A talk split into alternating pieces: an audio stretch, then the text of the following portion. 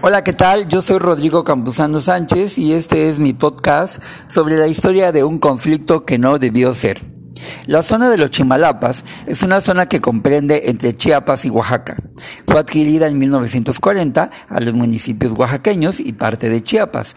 Se da en una eh, disputa territorial entre Oaxaca y Chiapas en la zona. Se remota con el establecimiento de una empresa maderera en la región de origen michoacano y de manera poco transparente para adquirir esa región.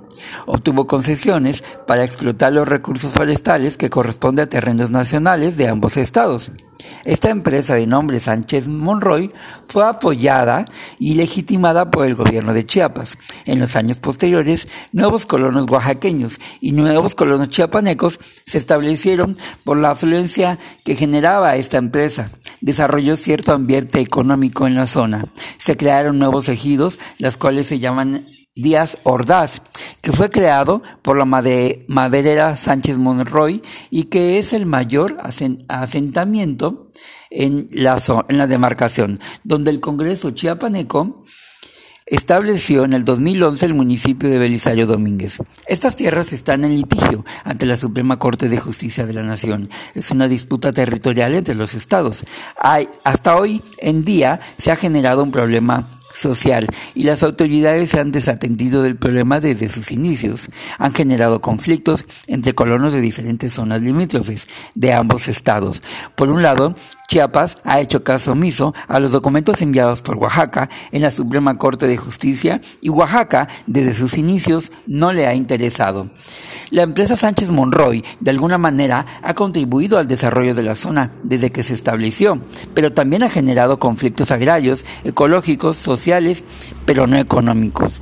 En el 2015 se celebraron elecciones en el nuevo municipio de Belisario, Domínguez, creado por Chiapas, organizado por el Instituto de elecciones y participación ciudadana de Chiapas. Los colonos vecinos de Oaxaca, pertenecientes a la zona Soque, incendiaron la alcaldía y retuvieron al personal del instituto y a uno de los candidatos. Esto terminó en conflicto. Los Soques argumentan que estaban haciendo valer los amparos emitidos por la Suprema Corte de Justicia de la Nación en defensa de la soberanía de Oaxaca. El conflicto es que se reconoce a los Soques Chimalapas como sujetos de derecho agrario y como dueños ancestrales de un territorio comunal. La situación se tomó más grave por el saqueo y la invasión de estos bosques, apoyado por el gobierno de Chiapas, de las cuales fueron más de 100.000 hectáreas con permisos federales a través de cuatro empresas existentes en la zona. Al final, los que sacaron esas empresas después de 25 años. Para la zona agraria, Díaz Ordaz y fundada por la madera Sánchez Monroy, que a raíz de esta empresa muchos colonos oaxaqueños como chiapanecos se vieron beneficiados considerablemente. Algunos ejidatarios a través de dicha empresa lograron la dotación ilegal de terrenos. Por un lado, Oaxaca culpable, ya que en sus inicios no le dio la importancia considerada de ser importante en este tiempo, en ese tiempo, en 1940, y Chiapas por beneficiarse ante el seudónimo de apoyar por empresas de otros estados para lograr el saqueo de una parte de Chiapas y por otra parte la de los Chimalapas. Se presentó esta acción por empresas mexicanas. Gobiernos entrantes y salientes no han considerado importante este problema. Ambas partes han aceptado ser o pertenecer a ambas zonas limítrofes sin que genere problemas desde hace más de 50 años entre chiapanecos y soques. Los soques no quieren reconocer a Belisario Domínguez como municipio y depender de ese municipio en una parte proporcional. Entonces, ¿por qué los chiapanecos han aceptado pertenecer a Oaxaca en una parte proporcional? Al final es cuestión de intereses económicos. El gobierno federal tiene en parte culpa por no delimitar la zona desde sus inicios y, y hacer caso omiso a este problema. Los soques en su momento, al verse beneficiados por la empresa maderera, no dijeron nada. Después de 80 años que han pasado, ahora sí se quejaron. La empresa maderera, desde el inicio, debió entablar un diálogo, tanto con los soques como con los chiapanecos.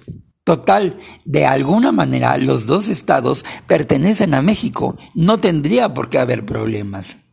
La Suprema Corte de Justicia de la Nación debió desde sus inicios darle solución a este conflicto social que dejó en su momento crecer y crecer hasta llegar a estos días en un problema de terrenos, identidad, costumbres y creencias.